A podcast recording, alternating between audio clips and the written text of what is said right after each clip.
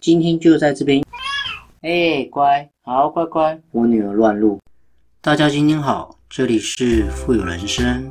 透过我们的节目，能够帮助你实现富有的人生，不管是在财富上、生活上、家庭关系，以及您在做任何资产配置的决策之前呢，都能透过我们的节目带给你语言的力量以及正向的思维，让大家能够要什么得什么，要财富呢得财富，要人际关系呢得人际关系，要健康得健康。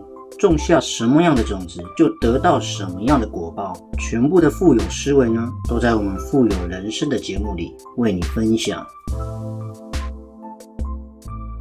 每一个人都会问我说，在资产配置的过程当中，保险这一块到底应该要怎么样的规划？它算不算在理财的范围之内？这两集的节目呢，特别多的下载量，那许多的朋友呢也来敲网，但是保证各位收获满满。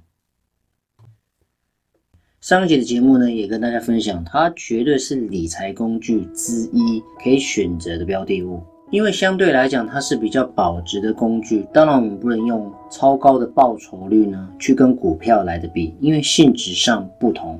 保险它真正的意义呢，是能够带走你的风险，让你能够有无后顾之忧之际呢，全力去打拼你的事业，然后呢，把这个风险转嫁给保险公司。预防将来哪一天身体有些状况的时候呢，不是因为你死了才能领钱，而是有人要活下去。这个人呢，就是您爱的家人。今天就在这边用很浅白的方式呢，告诉大家买保险的攻略该怎么买。其实大家一般在外面市场上，不管是你在电视上，或者是朋友的推销，或者是你在银行端呢，都可以看到许多保险上的商品。那其实你只要有概念，保险基本上买的呢，一般都是大致上大方向呢，就是分为终身型跟定期型，无论什么险种都一样。那终身型呢，就是通常是缴费二十年，保障终身一辈子。那定期型呢，就是有缴有保障，没缴没保障的概念，通常是一年一约，保证续保的这样子的一个规划。那你想啊，既然可以缴二十年就保障终身一辈子，那表示说呢？这样子的保费一定会来的比较贵，比起定期型的保险呢，它是一年一约啊，就是承保你这一年的保障。当然，如果你有呃户头里面有钱呢，当然是会继续做承保、保证续保的动作。那这样子的保费定期型呢，相对来讲会便宜很多。那很多人讲说，那我就全部都买终身型啊，因为我可以保障终身一辈子。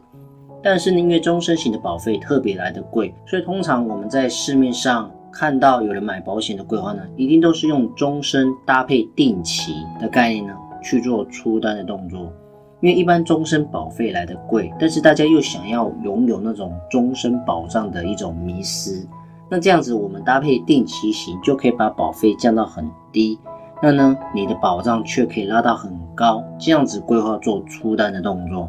那说到这边，终身型跟定期型就是我们要投保险种的规划嘛。那至于要买什么样的险种呢？就是接下来我所要讲的，就是说这个险种大致上就分几个，一种就是医疗险，再来是意外险，再来是重大疾病或者重大伤病险，再来是癌症险，再来是失能险。其实市面上的险种大概就这几样而已。所以你看到别人如果是买保险，大概就分这几样哦。还有一样就是寿险，就这样子而已。那当然，以上这些险种呢，就是分成终身型跟定期型的契约。以上这些的内容呢，全部都可以用终身型出单，或者是定期型出单。那只要是终身型呢，一定保费比较来的贵；定期型的保费呢，绝对会来的比较便宜。当然，我们用搭配的方式呢，让我们既有终身的保障，定期型保费的便宜，这样子 CP 值呢就可以拉到很高。那什么叫医疗险呢？只要是今天我们有进出过医院期间，如果有动过任何的手术，这段期间所有发生的住院以及手术呢，都会有所理赔。这个其实就是医疗险。当然，这进出医院不仅是我们疾病上的发生，连意外上的发生呢，只要有进出过医院，就一定会理赔。这样子大家的概念有吗？那如果我今天没有进出医院，但是有动了这个手术？手术的部分呢，也会在医疗险上面做理赔的动作。那也有现在是所谓门诊的手术，就是不用进出医院的门诊手术呢，医疗险也会理赔，其实这就是简单医疗险的概念。那接下来什么是重大疾病险、重大伤病险？就是一般我们所知道的，从脑脑中风、心脏心肌梗塞，或者是癌症、恶性肿瘤、冠状动脉绕道手术这种比较严重性的，延伸到现在的重大伤病险，就是跟着全民健保局的险种呢一起跑。今天只要拿到重大伤病卡呢，直接就可以办理赔的动作。那癌症险的概念很简单，今天只要发生恶性肿瘤，就是癌症这段期间的住院、手术、化疗、放射性治疗、乳癌切除、抑制装设这些等等所有的花费呢，癌症险都会办予理赔。当然，如果你重复购买不同的险种，比方说我既买了医疗险又买了癌症险，怎么理赔呢？刚刚提到的医疗险就是不论疾病或者意外，只要有进出过医院期间的住院或者手术会理赔吗？那如果我今天发生的是癌症，其中进出医院以及手术呢，也会办理赔。但如果我同时两张都买呢，那当然两边都会同时一起赔啊。因为一个是针对不论疾病或者意外发生的状况，进出医院跟手术会赔嘛。那为什么要特别把癌症拉出来？因为我们常听到闻癌色变，几乎每四分钟就有一个人得 cancer，所以保险公司可能是特别贴心，把这块特别拉出来。成立一个独立的险种，就是针对癌症的这个状况呢，能够特别做理赔的动作，因为它特别的严重嘛。所以概念其实很简单。